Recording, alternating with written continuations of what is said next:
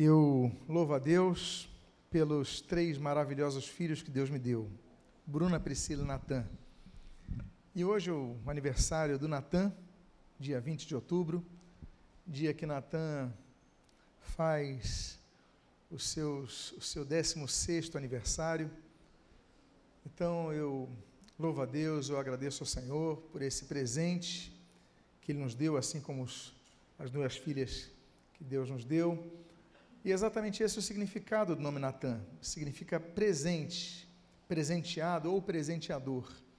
E eu convido a que você abra a sua Bíblia, porque hoje nós vamos tratar sobre esse grande homem de Deus e vamos buscar alguns exemplos a respeito do que nós podemos recolher desse servo do Senhor, homem íntegro, homem fiel, homem corajoso, homem sábio.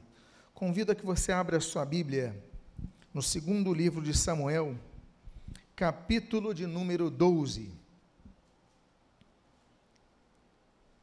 Eu gostaria de ler apenas a primeira parte do verso primeiro. E diz a Bíblia: O Senhor enviou Natã a Davi. Oremos.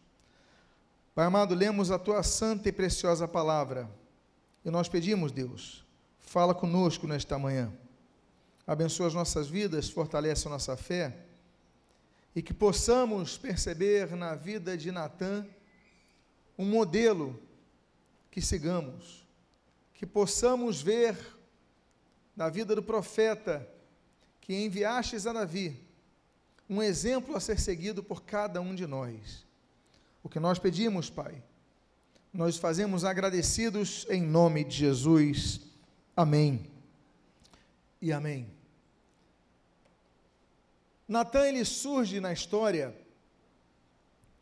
como um conselheiro real. Ele surge na Bíblia como um homem que estava envolvido com o culto ao Senhor e que quando o rei Davi, em determinado momento, ele fica inconformado pelo fato de que habitava num palácio, Davi habitava numa boa residência, tinha uma boa casa. Davi ficou incomodado: como é que eu posso morar tão bem e a arca do Senhor está numa tenda? E aí surge o profeta Natan. E o profeta Natan surge nesses dois primeiros versos que nós lemos, no capítulo 7, e a Bíblia diz nesse texto: Sucedeu que, habitando o rei Davi em sua própria casa, tendo-lhe o Senhor dado descanso de todos os seus inimigos em redor, disse o rei ao profeta Natã: Olha, eu moro em casa de cedros, e a arca de Deus se acha numa tenda. E disse Natã ao rei: Vai Faze tudo quanto está no teu coração, porque o Senhor é contigo. Você nota que o surgimento de Natan na história surge não apenas como um dos conselheiros de Davi, mas uma pessoa que tem um referencial, um crédito diante do rei tão grande, que o rei compartilha da ideia para a arca do Senhor, para as coisas de Deus, com, com Natan, e Natan então lhe dá, digamos, quase que entre aspas, a autorização: ele vai, pode ir, faz isso que está no seu coração, porque o Senhor é contigo. Natan então surge na história como uma pessoa com credibilidade com credibilidade para tratar das coisas de Deus. Porque Davi não estava se consultando com Natan sobre uma guerra que podia fazer. Na verdade, ali está no momento que acabam-se as guerras. Davi não está consultando Natan sobre um projeto, olha, eu quero fazer um, um, um canal aqui para levar água, eu quero fazer é, é, um, um, abrigo para órfãos. Não, ele não está consultando a respeito de coisas do reino, mas as, em relação às coisas de Deus. E ele consulta Natan. Natan é um referencial, então, de pessoas que demonstram, através de suas vidas, seriedade para com Deus. Porque, meus amados, a época de Israel, os textos bíblicos mostram que Deus então começa a levantar uma nova categoria de pessoas que o representassem aqui na terra, que são os sacerdotes. Mas depois de um tempo, o sacerdócio que era hereditário começa a demonstrar falhas, porque nem sempre os, os sucessores dos sacerdotes eles demonstravam uma vida santa, uma vida íntegra. Eram sacerdotes porque tinham título, eram sacerdotes porque tinham uma hereditariedade. E Deus então começa a levantar um segundo tipo de pessoa para representá-lo na terra, que muitas vezes vai se levantar contra os próprios sacerdotes, a figura do profeta. Profeta, em hebraico, é nabi, significa porta-voz. Deus levanta pessoas para que fossem seus porta-vozes, porque nem sempre os sacerdotes eram porta-vozes. Às vezes os sacerdotes falavam de si, falavam de suas vontades, davam seus achismos, mas não eram a voz de Deus. O rei Davi, nesse momento, está querendo fazer um templo ao Senhor, está querendo colocar um local adequado ao culto ao Senhor, e ele vai então se consultar com Natã. Natã então surge na história como referencial. Uma pessoa que nós, olha, nós devemos buscar esse referencial. A Bíblia fala de referenciais. O próprio apóstolo Paulo, em 1 Coríntios capítulo 11, versículo 1, diz, olha, sede meus imitadores, como eu sou de Cristo. Paulo, ele tinha um sentimento tão grande de sua responsabilidade, que ele não, não dizia apenas, olha, siga Cristo, olhe sempre para Cristo. Claro que nós devemos olhar sempre para Cristo. Mas ele fala, seja meus imitadores assim como eu sou de Cristo. Ele puxava para si a responsabilidade. Natan puxava para si a sua responsabilidade, nós. Nós temos puxado para nós mesmos a responsabilidade de sermos imitadores de Cristo? Será que nós podemos dizer para os nossos vizinhos, olha, me imitem como eu imito a Cristo? Ou você vai dizer para os vizinhos, seus vizinhos, olha, não me imitem, porque eu não sou uma pessoa a ser imitável, imitada. Não sou uma pessoa a se tornar referencial. Quando nós fazemos isso, nós abdicamos do nosso papel. E nós devemos ter o papel de sermos luz da terra, sal nesse mundo. Devemos ter esse papel.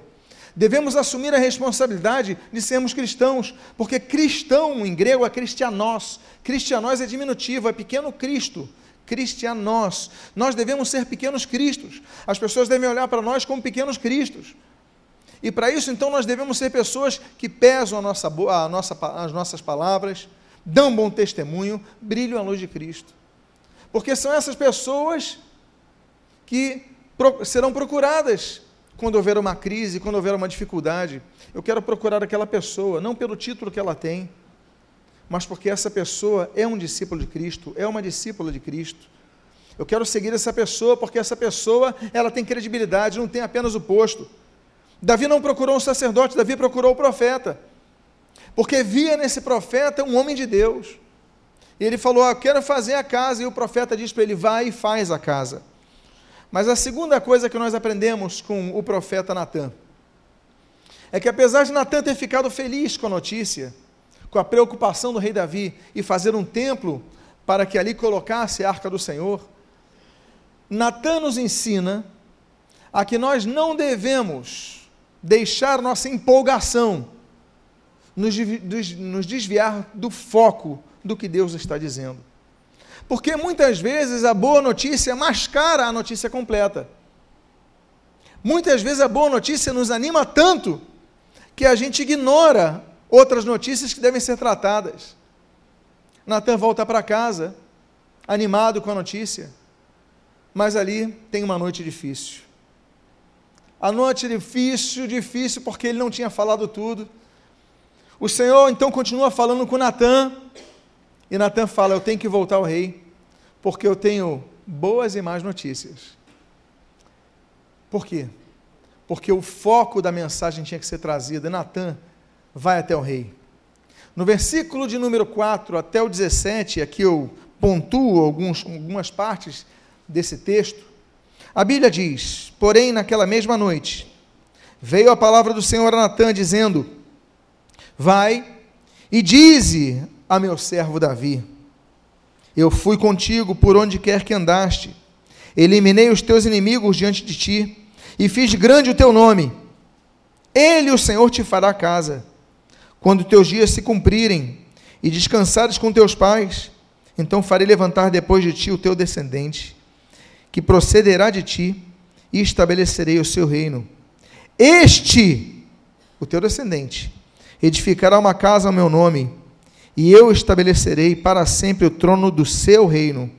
Segundo todas essas palavras, conforme toda esta visão, assim Natã falou a Davi. A noite então foi uma noite difícil, porque Natan então estava feliz com a notícia, e Deus fala: não, mas você tem que dar o recado completo. A intenção dele é maravilhosa. Avisa ele que a notícia é boa, sim, eu, eu, eu aceito essa, essa ideia, mas dá a notícia completa. E Natan então vai ao rei, e eu imagino que no dia seguinte, na manhã seguinte, o Natão, sabendo da presença de o rei Davi, sabendo da presença de Natan, diz: Olha, manda entrar o profeta e aí, Natan, como é que foi sua noite, Natan? Foi boa a noite? Ficou feliz que o, o templo vai ser levantado? E eu imagino que Natan, então, com uma expressão séria, ele se dirige ao rei e fala: Olha, rei, eu tenho duas notícias para o senhor. Uma é boa e uma é má. Qual que eu começo? Como nós diríamos, aqui. Bom, conta boa. A boa notícia, rei Davi, é que o teu reino vai durar para sempre. O teu reino não vai ter fim. Vai ser perpetuado. Depois da tua morte, o seu reino prosseguirá. Poxa, que bom, fico feliz com essa notícia. Que alegria. Agora, me conte a notícia, a notícia ruim.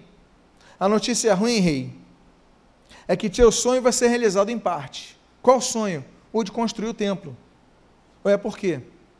Porque Deus está dizendo que não vai ser o Senhor que vai construir esse templo. Vai ser o seu descendente. Mas o Senhor não vai ver construído esse templo. Nós aprendemos com Natan que a empolgação de trazer uma notícia não pode eliminar toda a notícia, que nem sempre vai agradar aquele que nós estamos ouvindo. Os sacerdotes, eles eram muito ligados ao rei. Era uma função muito política. Mas o profeta era a pessoa que Deus ia levantando em cada geração, em cada contexto. E nesse momento, então, foi amarga a notícia de que o sonho de Davi, um homem que amava Deus, o homem que lutou desde cedo, desde criança, vai ser o homem mais corajoso que se apresentou diante do rei Saul para enfrentar aquele gigante chamado Golias e o derruba e o mata.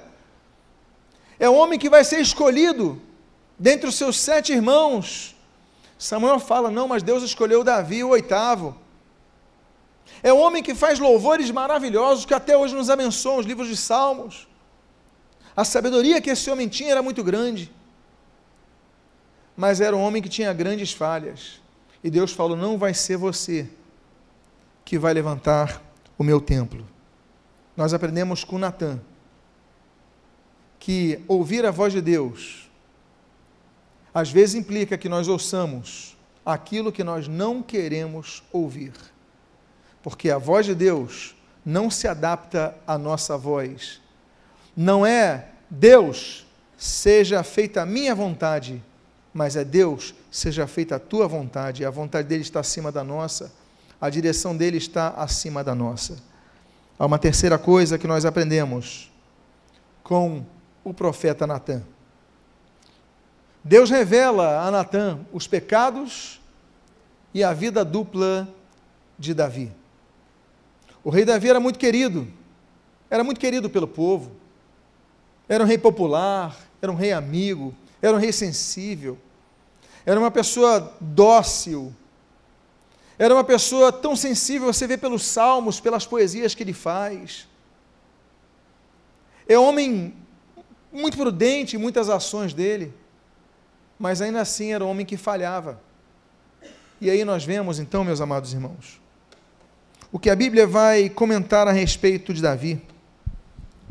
O texto em 2 Samuel, capítulo número 11, ele nos mostra que Davi está no seu terraço ali na cidade de Davi. De repente ele olha uma mulher, e aquela mulher estava ali no seu próprio terraço, e ali ela estava então se banhando, se arrumando, E a Bíblia então diz que os seus olhos começam a cobiçar aquela mulher. E ele começa a se atrair por aquela mulher chamada Batseba. E ele se apaixona por essa mulher. Problema? Essa mulher era casada. Era casada com um oficial dele, sim, ele era comandante em chefe das tropas. Era o rei. Era esposa de um homem que era fiel a ele. Urias era um homem fiel, homem bom. Ele falou: e agora? A consciência bate em Davi. Ele fala: não posso me apaixonar por essa mulher, essa mulher é casada. Mas ainda assim ele se aproxima dela. Ele a chama para ver o palácio, para ver o seu trono, faz uma tour. Eu fico imaginando as formas desse homem tentar seduzir aquela mulher. E o fato é que eles começam a ter um caso. O tão amado rei Davi, o tão temente rei Davi, o homem que amava Deus, o homem que amava a palavra, o homem sensível à voz de Deus, mas nessa hora, ele cede à tentação, e diz a Bíblia que então, iniciado esse romance às ocultas, essa mulher aparece grávida. Um dia por alguma espécie, talvez, de código, olha, avisa um mensageiro para avisar o rei Davi que eu quero falar com ele, ele se encontra de algum modo, e ele, ela fala, olha, rei Davi, eu estou grávida do Senhor, eu vou ter um filho seu, eu fico no rei Davi, meu Deus, e agora? O que, que eu vou fazer? Urias está sempre na batalha, ele vai saber que o filho não é dele, que, que eu vou fazer? Eu tenho uma, abre aspas, uma moral muito grande com Israel, vou perder a minha credibilidade com o povo. As pessoas vão começar a falar: que rei é esse? Que dorme com uma mulher casada, dorme com a esposa um oficial? Que homem sem caráter? Meu Deus, como vai ficar a minha imagem? E o rei Davi começa a pensar, e eu fico imaginando que ele perde a noite de sono, por quê? Porque daqui a pouco a barriga cresce. Não tem como esconder, ele tem pouco tempo. E o rei Davi, um homem amável, um homem respeitável, um homem temente, como a Bíblia diz que um abismo chama outro abismo, ele tem uma ideia maligna. Além de trair um, uma pessoa leal a ele, ele tem uma ideia maligna. Israel está em guerra com os exércitos de Amon ele fala para o seu comandante: Olha, é o seguinte, nós vamos ter uma batalha com eles.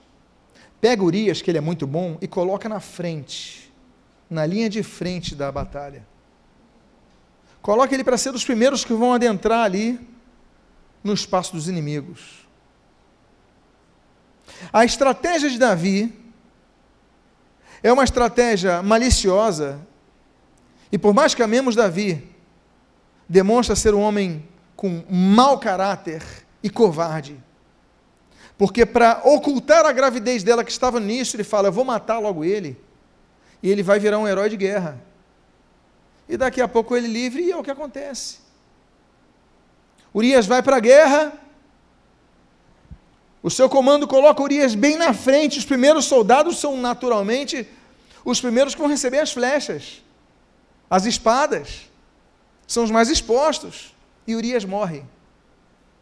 Eu fico imaginando no sepultamento de Urias, o surgimento de mais um outro tipo de Davi, além do covarde, além do assassino, Davi hipócrita. Porque eu fico imaginando talvez ele chorando. Poxa, esse Urias morreu pelo nosso povo. Mas tudo engenhosamente montado para poder dormir com aquela mulher poder se casar com ela e daqui a pouco ela aparecer grávida com a barriga e olha, esse filho é meu. E é o que acontece. Só que, se a Bíblia diz que um abismo chama outro abismo, o Senhor Jesus, no Evangelho de Mateus, capítulo 10, versículo 26, diz que não há nada oculto que não venha a ser revelado. A profecia do Senhor Jesus, que é da raiz de Davi, se aplicaria através de Natã. E ali, Natã surge como homem que tem a dura tarefa de obedecer, como sempre, a Deus na sua integralidade. A Bíblia diz que Deus revela a Natã tudo o que aconteceu. Porque Natã é um homem que tem relacionamento com Deus, não superficial, não eventual, não dos domingos. Porque a pessoa só tem relacionamento com Deus aos domingos, nos dias de cultos. Mas Natã é um homem sensível à voz de Deus, e Deus mostra tudo o que aconteceu a Natã. E o dilema de Natã é: como eu vou fazer isso? Como eu vou até o rei? Porque o texto diz: o Senhor enviou Natã a Davi. Agora entra o contexto da nossa leitura inicial. O Senhor falou: vai até Davi. Senhor, tu me revelas, vai até Davi. E nós lemos nesse texto: chegando Natã a Davi, disse-lhe. Era um risco para Natã. Porque por mais que Natã fosse um conselheiro a quem Davi o procurasse para construir o templo, Natã sofria um grande risco de morte. Porque uma vez que Natã falasse, olha, rei, Deus me comentou que você adulterou com Batseba, que era esposa de Urias, que você a engravidou e que para ocultar essa gravidez você covardemente assassinou esse teu oficial. Essas consultas geralmente eram particulares. Davi tinha uma forma de resolver isso. Ok, um momentinho aqui, soldado, vem cá, corta a cabeça dele aqui na hora. Acabaria o problema. Ninguém mais saberia do segredo, não é verdade? Acabaria o problema. Então a ida de Natã até Davi demonstrou, meus amados, o preço da obediência à voz de Deus. Nem sempre vamos agradar aqueles com os quais falaremos.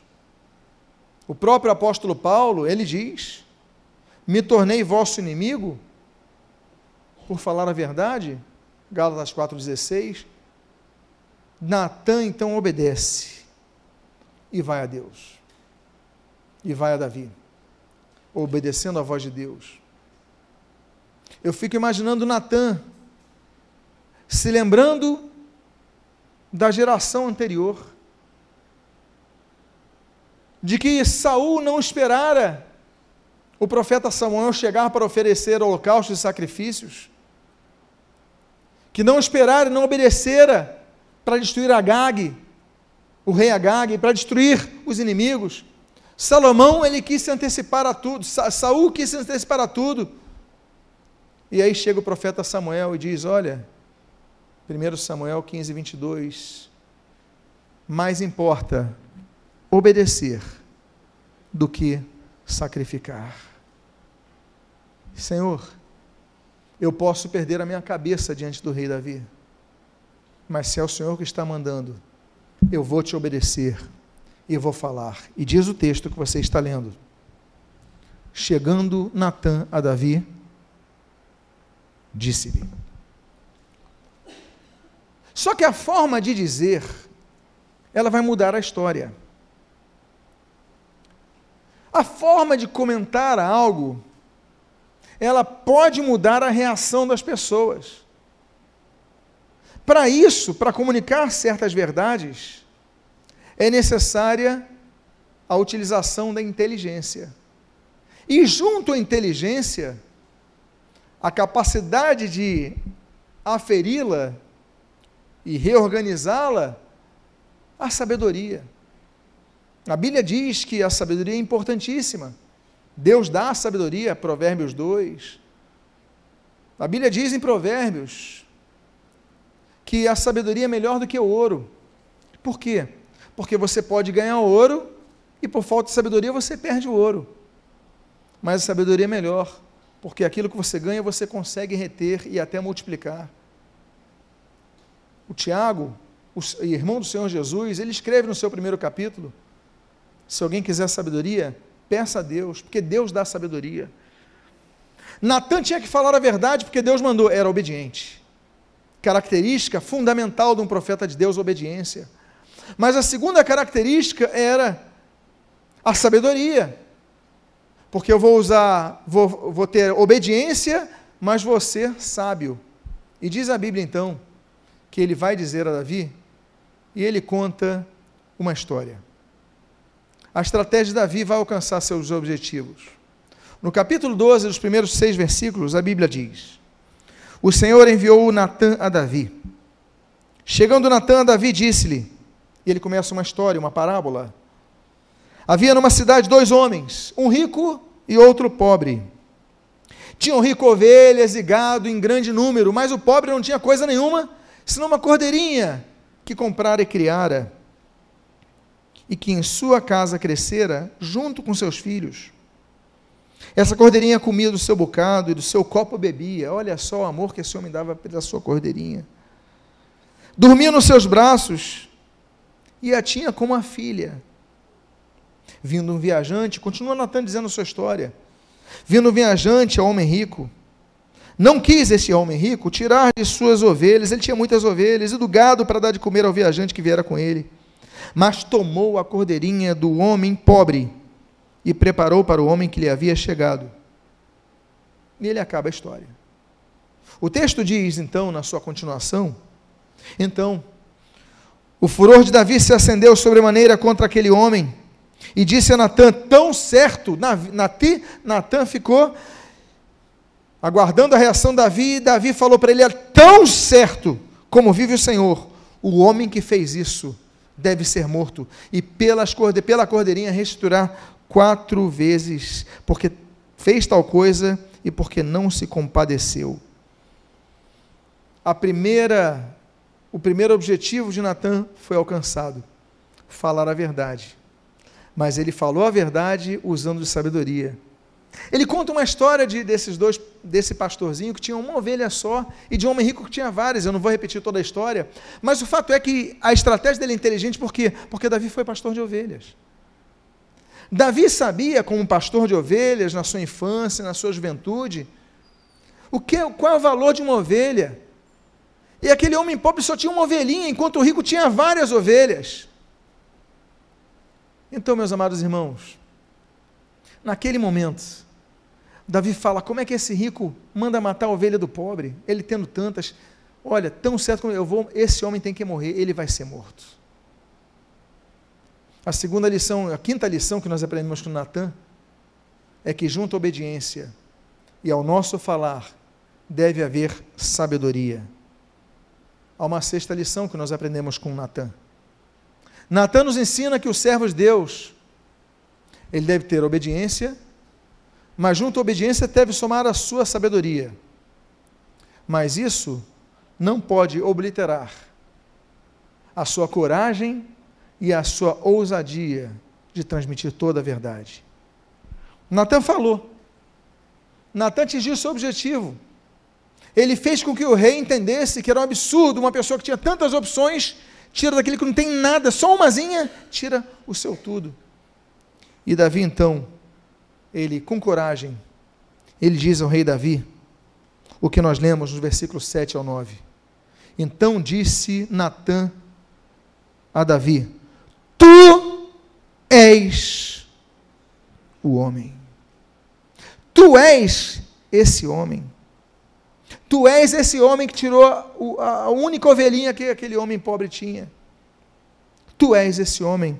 E assim diz o Senhor, Deus de Israel: Eu te ungi rei sobre Israel e te livrei das mãos de Saul. Deite a casa de teu Senhor. Porque, pois, desprezaste a palavra do Senhor, fazendo o que era mal perante ele? A Urias, o Eteu, feriste a espada, e a sua mulher tomaste por mulher, depois de o matar com a espada dos filhos de Amon. Natan demonstra que profeta é sensível, é inteligente, é obediente, mas ele fala e traz o recado por completo, porque Davi entendera, mas não sabia que era ali mesmo. Natan não tem medo de perder a sua vida. Ele anda com sabedoria, usa as palavras, mas depois então ele traduz tudinho. Tu és esse homem, rei Davi. Tu és esse homem que cometeu essa injustiça. Você pegou aquele homem que tinha a sua esposa. O senhor é rei. O senhor tem todo o poder. O senhor tem todo o dinheiro. A tua fama se estende há, há muito tempo. Mas o senhor pegou a única esposa daquele homem e manda matá-lo. O homem dele é Urias. Deus revela até o nome do sujeito. E ali, meus amados, nós vamos a uma próxima lição desse corajoso Natan. Natan nos ensina a mantermos a sensibilidade profética, não apenas dos fatos conhecidos ou relacionados ao presente, mas também aos assuntos que Deus revela sobre o futuro. Vivemos numa época que muitas igrejas não acreditam no sobrenatural. Muitos pastores não acreditam em milagres, não acreditam que Deus revela o futuro. Para eles, profecia é só o falar de Deus, dos assuntos relacionados ao passado e ao presente. Mas Deus revela coisas novas, como revelou a Natã, e esse Deus que não muda. E a Bíblia diz então no versículo 10, no versículo 12: Agora, pois, rei Davi, não se apartará a espada jamais da tua casa porquanto me desprezaste e tomaste a mulher de Urias, o Eteu, para ser tua mulher, porque tu fizeste um oculto, mas eu farei isto perante todo Israel e perante o sol. Natan ele não tem apenas a coragem de falar sobre o que aconteceu com Davi, mas ele falou: olha, o sangue não vai apartar mais da tua vida. É aquilo que nós lemos da lei da colheita segundo a semeadura em Gálatas aquilo que o homem semeia, ele vai colher. O que ele semeia, ele colhe. Isso é Bíblia. Isso é Antigo e é Novo Testamento. Ele falou: e a espada não vai apartar mais da tua vida. Ele podia ter, então, doravante, uma vida de paz, de tranquilidade. Vocês lembram que os inimigos tinham se apartado dentro das fronteiras de Israel? A batalha com Urias era fora. Mas agora, todo aquele descanso ia ser perdido. Por quê? Porque ele não aprendeu a administrar os seus limites. Deus deu limites a cada um de nós. Deus deu o Espírito Santo a cada um de nós. E o Espírito Santo nos capacita a vencermos esses desafios. Precisamos uns dos outros, mas precisamos, acima de tudo, de uma postura. Davi não teve. Natan é levantado. E a Bíblia diz então, outra coisa que nós aprendemos com Natan. Que os contextos não podem amenizar a nossa palavra, porque nós somos pessoas que mudamos muitas vezes o que nós vamos falar pela reação da pessoa. Aí você vai dar um recado duro para uma pessoa, a pessoa, peraí, posso fazer um cafezinho para você? Pois não, posso fazer um ovinho frito para você? E a pessoa te trata com tanto carinho. Aí, o que, que o senhor tem a dizer? Não, não vou dizer nada, não, está tudo bem. A pessoa às vezes vai cobrar uma dívida, nem cobra. Porque o seu coração é sensibilizado pelo seu contexto. Natan nos ensina que o profeta de Deus não pode ser assim. Ele pode perder amizades, mas o recado ele dá. E a Bíblia diz que o recado, por mais difícil que seja, ele tem que ser transmitido na sua integralidade. A Bíblia diz, registra, no versículo 13, na sua continuação até o 15, disse Natã a Davi: Também o Senhor te perdoou o teu pecado. Olha que notícia boa. O pecado foi perdoado, ele pediu perdão a Deus, ele se arrependeu, Deus perdoou o teu pecado, mas e as consequências do pecado? Ele falou: Não morrerás. Davi, Deus perdoou, você não vai morrer. Mas, posto que com isto deste motivo a que blasfemassem os inimigos do Senhor, também o filho que te nasceu morrerá. E Natã foi para a sua casa. ele demonstrou arrependimento, ele demonstrou um coração compungido, aquilo que ele escreve, aliás, o Salmo 51. Quando você lê o Salmo 51, é sobre isso. O Salmo 51 é consequência dessa conversa que os dois tiveram, esse contexto.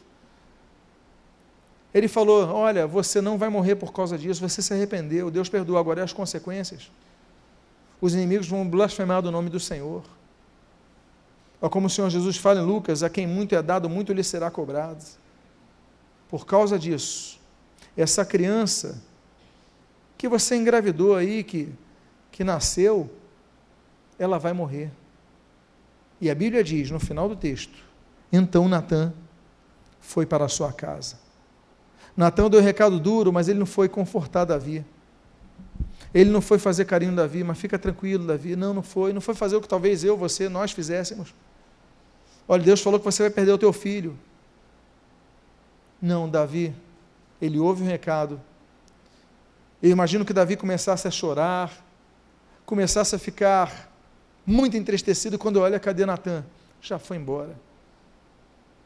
Há momentos que o profeta precisa transmitir o recado de Deus e não botar a mão na cabeça, porque tem momento que a pessoa precisa sentir o um impacto. Às vezes Deus permite que nós passemos por situações para que nós sintamos o impacto e depois vem o consolo. Quem aqui nunca passou por isso? Você sente um impacto, uma tristeza, uma dor, você olha, cadê o consolo? Cadê o Paráclitos, o consolador de João capítulo 14? O consolo vem. Mas o recado precisa ser sentido. E Natan nos ensina isso. Nona lição que nós aprendemos com o profeta Natan. É uma bela lição porque, apesar dele ter feito tudo isso, podia ter sido o fim de Natan o fim físico, podiam ter matado Natan, ou o fim no relacionamento com Davi. Ele sai, ele dá um recado e sai.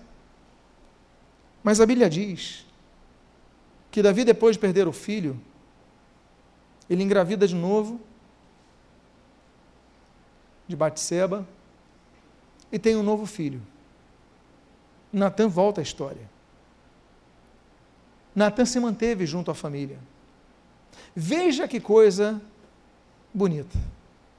Segundo Samuel capítulo 12, versículo 24 e 25, a Bíblia diz: Então, Davi veio a Batseba, consolou-a e se deitou com ela. Teve ela um filho a quem Davi deu o nome de Salomão. Já ouviu falar de um tal de Salomão na Bíblia? É esse. Ela perde o filho ele volta a ter um relacionamento com ela, ela tem um outro filho chamado Salomão. Que eu coloquei até em hebraico aí, o Pacífico. Shlomo, Pacífico. Aí diz assim: ele deu o nome de Salomão e o Senhor o amou. Aí o que, que Davi faz? Olha Natan na história. Davi o entregou nas mãos de quem? Do profeta Salomão. E este lhe chamou G de dias, por amor do Senhor. Yedid, Iá. Iá, abreviatura de Iavé, Deus. Yedid, amado, amado por Deus. Davi, ele olha todo o contexto, ele chora, ele fica de luto, mas depois ele volta a engravidar Batseba.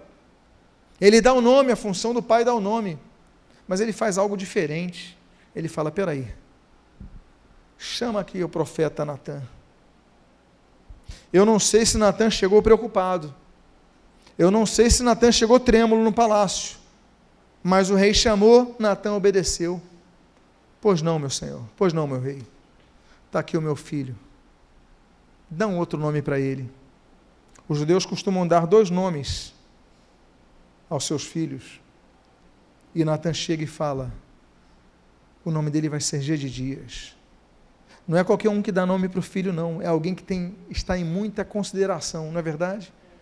Por quê? Porque Natan mostrou que a credibilidade de ser um homem sério diante de Deus, um referencial, foi mantida apesar de toda a verdade que ele contou a Davi.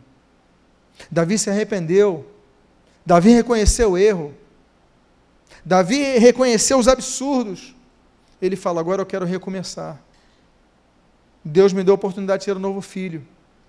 Eu não quero mais fazer nada mais à margem de Deus. Então, eu quero fazer o que é certo. Chama Natan. Porque Natan mostrou minha falha, mas a partir de Natan eu vou recomeçar minha vida.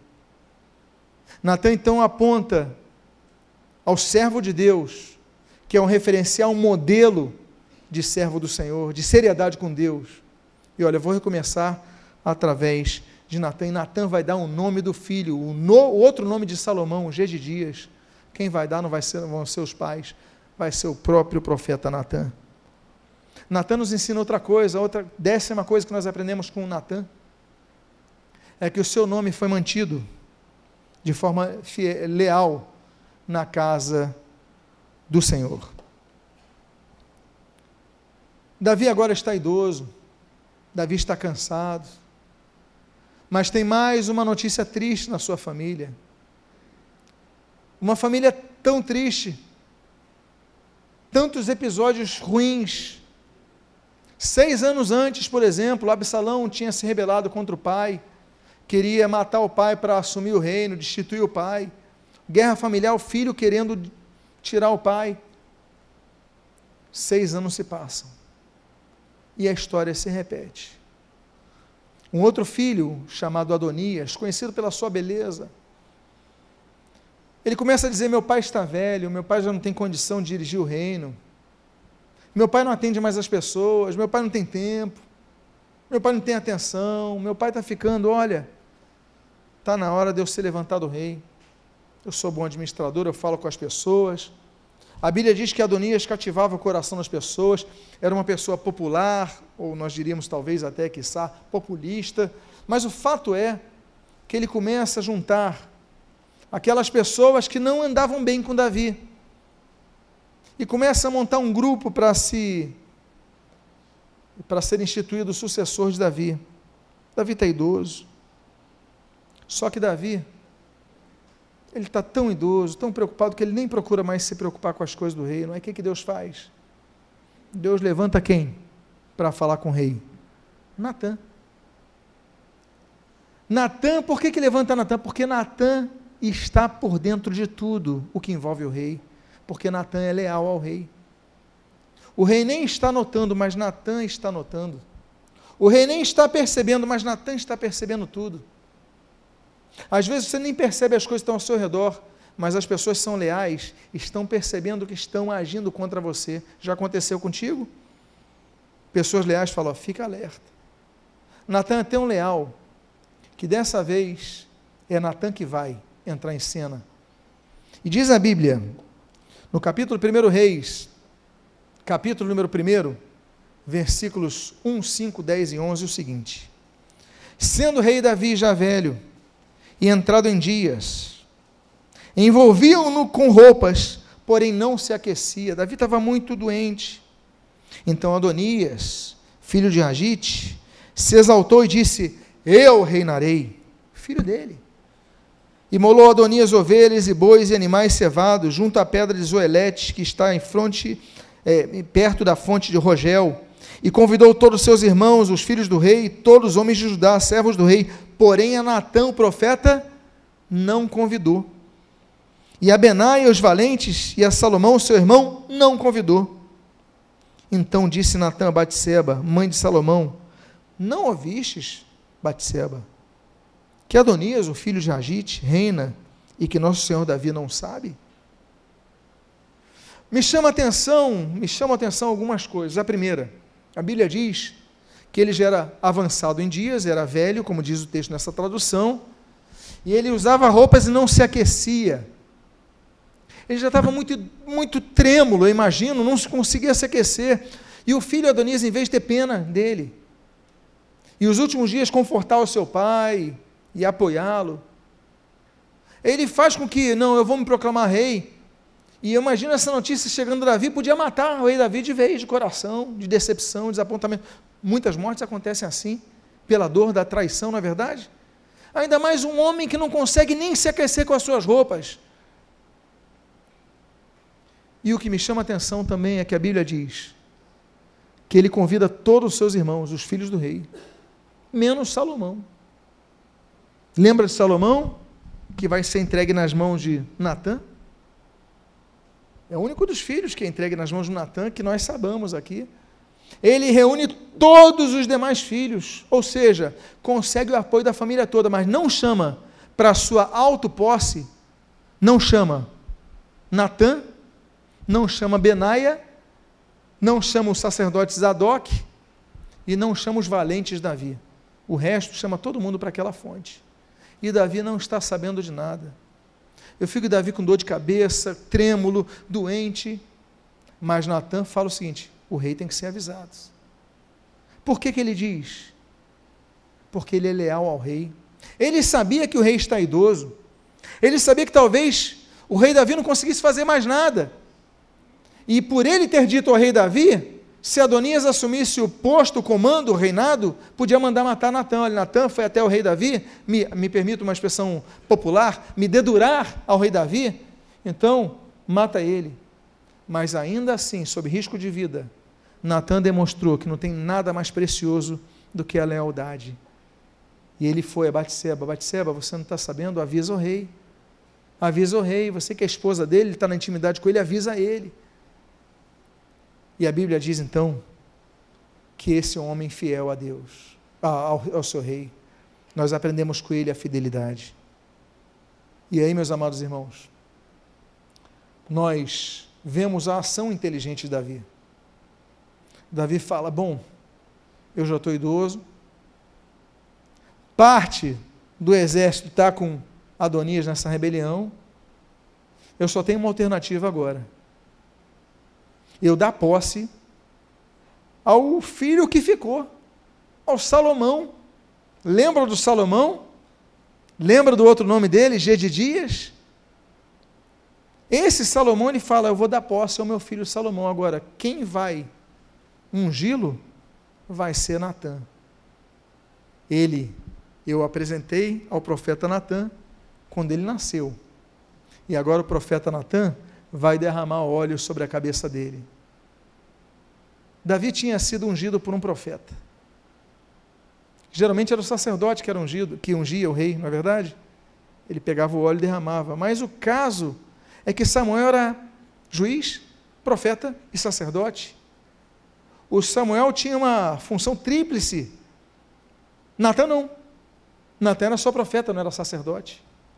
Mas ele fala: vai lá com o sacerdote e você vai ungir Salomão, rei Israel. E a Bíblia diz, no versículo 32 a 35, disse o rei Davi, chamar Zadok, o sacerdote, e Natão, o profeta, e Benaia, filho de Joiada, e eles se apresentaram ao rei. Disse-lhes o rei: Tomai convosco os servos de vosso senhor, e fazei montar meu filho Salomão na minha mula, e levai ao Gion Isadoc, o sacerdote, com Natã, o profeta, ali ungirão rei sobre Israel. Então tocareis as trombetas e direis: Viva o rei Salomão! Subireis após ele, e virá e se assentará no meu trono, pois é ele quem reinará no meu lugar. Meus amados irmãos, foi um ato de coragem de Davi, mas foi a única coisa que ele tinha que fazer. Ele falou: tem que agir rápido. Então vamos fazer o seguinte: Batseba, obrigado por ter me contado. Avisa ao profeta Natan o seguinte: que ele volte aqui, volta com o sacerdote, volta com joiada. Eu quero esses três aqui que eu quero dar um recado imediatamente para eles. Sim, senhor. Chamou Natan, chamou Joiada, chamou Zadok, os três se apresentaram e falou: Olha, vocês vão agora, peguem meu filho Salomão, vão até a fonte de Gion, e lá vocês vão derramar óleo na cabeça dele, e vão declarar rei, e vão tocar no trombeta agora. Salomão vai ter que entrar com a minha mula não comeu o cavalo real. O início do rei Salomão tem que ser o início humilde. Ele não vai ser como o caso de Adonias, o belo príncipe, como o caso de Absalão, o belo príncipe, não. Eu queria que ele comece com uma mula para ele ver que somente com humildade a gente consegue a bênção de Deus. Porque o outro se exaltou, eu errei como pai. Eu eduquei mal meus filhos. Eu eduquei mal Aminon, eu eduquei mal Absalão, eu eduquei mal Adonias. Mas Salomão, vamos fazer o seguinte: ele vai entrar na minha mula. Mas ainda assim, vocês vão ungí-lo como rei. Vão gritar: Viva o rei Salomão! Isso vai se espalhar por Jerusalém. E é o que, de, fato acontece. Eles dão posse na fonte de Gion. Eles gritam, eles clamam, eles tocam trombeta. Israel fica sabendo. E quando o grupo de Adonias sabe, eles ungiram Salomão agora, agora. Todo mundo sai embora, sai correndo. E aí, acaba a rebelião. Natan é lembrado em todo momento, para as coisas sérias, o rei Davi chamava Natã. Porque Natã continuou sendo um homem consagrado ao Senhor. Nós aprendemos outra coisa com Natã. A décima segunda coisa que nós aprendemos com Natã é que Natã era um homem envolvido com a adoração a Deus. Vocês lembram que Davi sabia que então não ia inaugurar o templo, não ia construir o templo. Mas ainda assim Davi amava o Senhor. E Davi então começa a fazer o projeto para o templo. Eu não vou inaugurar, mas eu vou fazer o seguinte: o templo é local de adoração a Deus. Davi era um arpista, era um músico, era uma pessoa que amava louvar ao Senhor. Ele falou: Eu vou organizar o templo. Mas para organizar o culto no templo, para organizar o louvor no templo, eu vou chamar quem? Aquele que muitos anos atrás falou que eu não ia inaugurar o templo, o Natan. E diz a Bíblia, em dois textos, 1 Crônicas 23, 1 Crônicas 29, são dois textos que têm uma diferença de 300 anos. Entre o texto 1 Crônicas 23 e o de 2 Crônicas 29, nós temos 300 anos de diferença. São outras gerações, outro rei, mas olha o projeto de Deus que Natan participa, que perdura no templo. Vejamos. 1 Crônicas 23, versículos 1 a 5. Sendo, pois, Davi já velho e farto de dias, já não aguentava mais viver, de tão cansado que ele estava constituiu a seu filho Salomão rei sobre Israel. Estamos aqui no nosso contexto. E ajuntou todos os príncipes de Israel, como todos os sacerdotes e levitas. E foram contados levitas de 30 anos para cima. E desses, a Bíblia diz, quatro mil para louvarem o Senhor com os instrumentos que Davi fez para esse mister. Davi, ainda que idoso, farto de dias, ele manda chamar os sacerdotes, os levitas, e ele começa a organizar, olha, vai ser assim o culto ao Senhor. Ele, idoso, eu fico imaginando ele falando baixo, anota aí que vai ser assim o culto ao Senhor. E ele fala assim, eu quero quatro mil instrumentistas no culto. Meus irmãos, nós temos quantos músicos aqui? Uma banda grande, tem quantos músicos? Mas eu sei que você nunca viu mil pessoas no mesmo local, a não ser que a gente vá no culto, aquela campanha do, do pastor Billy Graham no Maracanã, né? alguns eventos acontecem, que não, mas não é mil pessoas, são quatro mil pessoas louvando com instrumento. Meus amados irmãos, esse louvor era ensurdecedor. Fica imaginando quatro mil pessoas, mas Davi falava o seguinte: para o Senhor tem que ser o melhor. Eu quero quatro mil pessoas louvando. E mais, a Bíblia diz que Davi manda construir os instrumentos para ele, não vai ser qualquer instrumento, não, vai ser o melhor. Para o Senhor tem que ser o melhor. Davi, idoso, ele vai morrer logo. Ele vai deitar no sepulcro ali na cidade de Davi. Mas antes disso, ele fala: Eu posso inaugurar o templo, mas a glória de Deus vai se manifestar ali. Tem pessoas que, se não vão poder fazer uma coisa, eles ainda fazem tudo para atrapalhar o seu sucessor. Vocês sabiam que tem pessoas assim pequenas? Não, se eu não posso, ele não pode também. Se eu não faço, ele não vai fazer não. E ainda atrapalha, ainda destrói. Sabia que tem gente assim? Davi é o oposto. Ele errou, errou. Ele foi mau caráter? Foi. Ele foi covarde? Foi. Ele foi assassino? Foi. Mas foi um homem coração arrependido. Ele falou: Eu vou morrer. Eu não vou ver o templo construído mas olha, o projeto está aqui, a planta está aqui, a organização está aqui, os postos de cada um. Salomão, vai e faz. Tenha coragem e faz tudo isso. E Salomão vai cumprir o desejo de seu pai. O fato é que a Bíblia diz, 300 anos depois, o seguinte, nesse mesmo texto que você está lendo, depois desses três pontinhos, aqui, 300 anos depois. Também o rei Ezequias, é outro rei, estabeleceu os levitas na casa do Senhor com símbolos, alaúdes e harpas, segundo mandado de quem? Davi, e de Gade, o vidente do rei, e do profeta Natã, porque este mandado veio do Senhor por intermédio de seus profetas. Espera aí, estabeleceu os levitas com símbolos, aludes e harpas, segundo quem? O rei Davi, Gade e Natã. Natã fez o projeto do louvor no templo, porque Natã era o homem que amava o Senhor. Quando Davi vai fazer, ele está velhinho, instrui aí, Gade, o que, que você acha? O que, que você. E Deus vai instruindo Gade e Deus vai instruindo Natã. Davi morrendo, mas Natã faz um projeto que perdura no templo. O rei Ezequias, 300 anos depois, está cumprindo o que Natan projetou da parte de quem? Do Senhor. Não é isso? Por intermédio de seus profetas. Então, o projeto de louvor ao Senhor no templo veio de Natã. Aprendemos tantas coisas com esse homem, não é verdade? Vamos aprender mais duas? Décimo terceiro.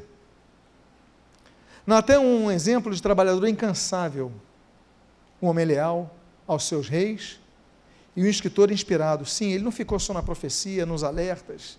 Ele não ficava apenas, apenas somente atento ao que aconteceu ao redor do rei, que o rei não pudesse enxergar. Ele foi rápido, ele foi inteligente, ele foi sábio. Ele foi um grande organizador do louvor no Senhor.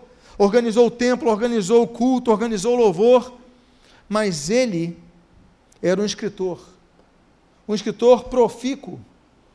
Para você ter noção, os livros de Samuel que nós colocamos em nossas Bíblias, nós chamamos de 1 e 2 Samuel. Na Bíblia hebraica é só Samuel, porque Samuel começa a escrever. Samuel depois morre. Os últimos capítulos do 1 Samuel e todo o 2 Samuel tem a mão de quem escrevendo? Natan. Diz a Bíblia, no registro, e outra coisa, era tão leal Natan ao rei, que quando o rei Davi morreu, Natan podia fazer o seguinte: agora eu vou descansar. Chega de me envolver com reis. Chega, Salomão, olha, você tem outros, outras pessoas aí para você, para te ajudarem, para te aconselharem. Eu estou um pouquinho cansado. Muitos anos aqui, muitas emoções. Eu, tô, eu vou descansar. Vocês acham que Natan descansou porque Davi morreu? E vocês acham que ele deixou? Não. O que, que ele faz? eu vou escrever a respeito do que Davi fez. E graças a Natan a gente sabe o que Davi fez, porque Natan escreve todos os atos, os maus e os bons. Aí vem Salomão. Salomão começa a reinar. O que que Natan faz? Começa a escrever todos os atos de Salomão. E graças a ele nós sabemos tantas coisas.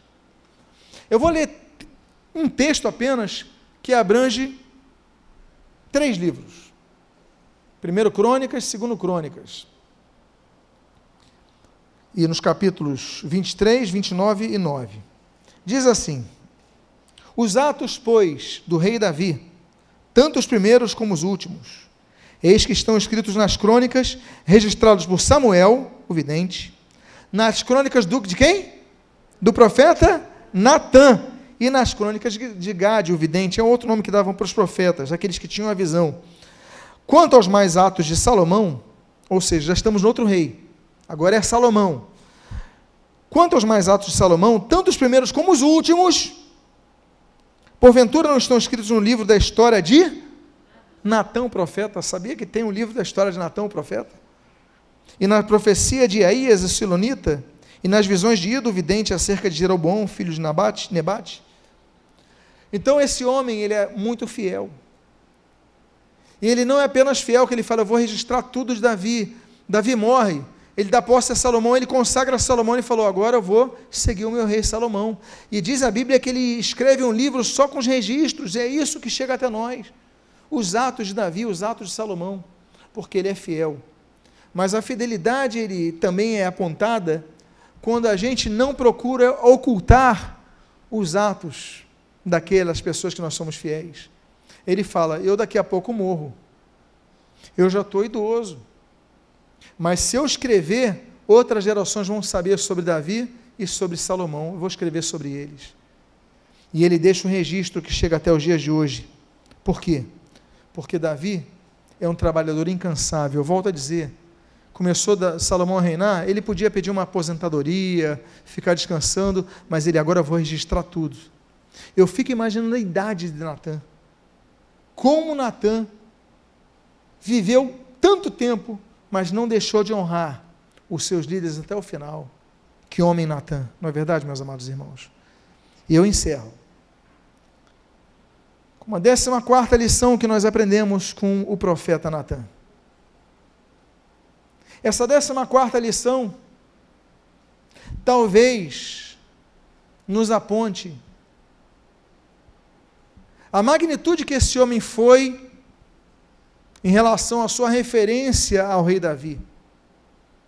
Referência tão grande que o rei Davi depois tem outros filhos, depois de Salomão. Mas seu nome, Davi falou, vai ser mantido na minha família. E diz a Bíblia que ele não queria ouvir apenas Natan como o nome de um profeta. Mas a Bíblia diz em 1 Crônicas, capítulo 3, versículos 1 e 5 o seguinte: E estes foram os filhos de Davi. Estes lhe, nas, lhe, nas, lhe nasceram em Jerusalém: Simeia, Sobabe, quem? Natã e Salomão. Estes quatro lhe nasceram de Batseba. Ele honra tanto Natã, que depois, com Batseba, ele vai ter mais três filhos. Além de Salomão, Simeia, Sobabe e Natã. Ele fala: peraí, nasceu esse menino daqui? Esse eu escolho o nome. O nome dele vai ser Natã, porque vai ficar para a minha posteridade, a minha gratidão a esse homem de Deus. Que honra, que coisa bonita. A perpetuação do nome do profeta, do homem leal, do ajudador, do servo de Deus, que às vezes falava que não queria ouvir, mas sempre estava ao lado dele. O nome dele seria o nome do próprio filho do rei. E o que me marca, e eu encerro, é que quando nós vamos ler a genealogia do Senhor Jesus Cristo, registrada no Evangelho segundo Lucas, os evangelistas, eles trabalharam quase totalmente sobre os últimos três anos e meio de Jesus, a partir do seu batismo.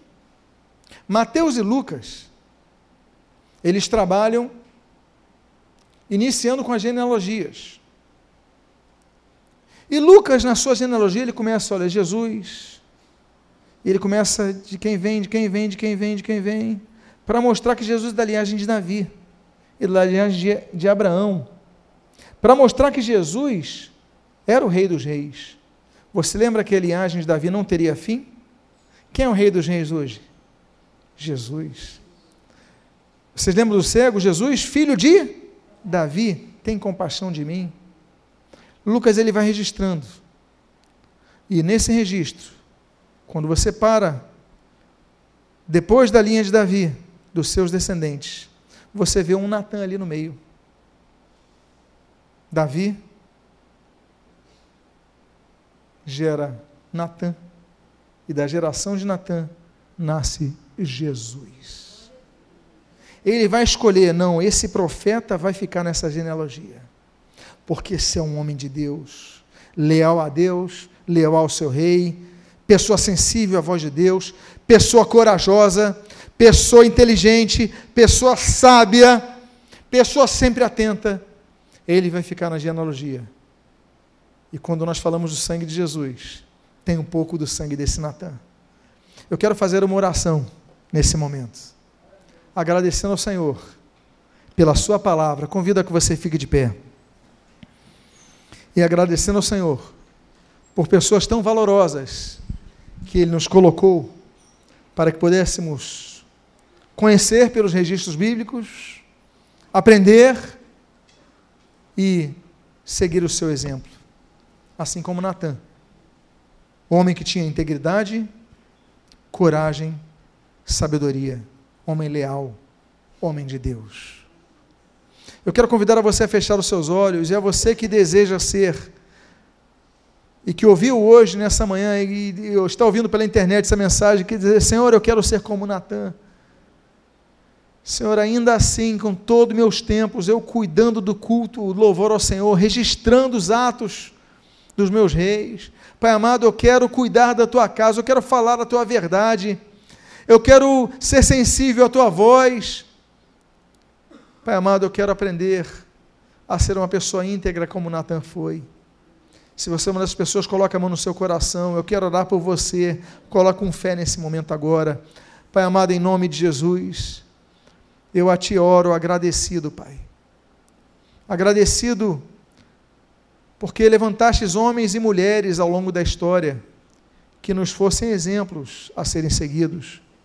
Dentre estes, Natan, o profeta. Pai amado, muito obrigado porque esse homem com tantas características, demonstrou a lealdade ao Senhor e ao seu rei. E Pai amado, tantas coisas nós aprendemos com ele. Até o tempo de organizar o louvor no templo do Senhor, até o cuidado dos registros bíblicos para gerações seguintes. Pai amado, um homem com coragem. Quando ele se vira ao rei e depois contar aquela parábola, ele diz: És tu este homem, Deus amado, que nós temos a coragem de Natan, Deus, a sensibilidade deste homem e que abençoes as nossas vidas. Eu te agradeço por esta palavra. Particularmente, Pai, eu te agradeço pelos meus três filhos, a Bruna, a Priscila e o Natan. Natan, que hoje faz aniversário de seus 16 anos, muito obrigado pela sua vida.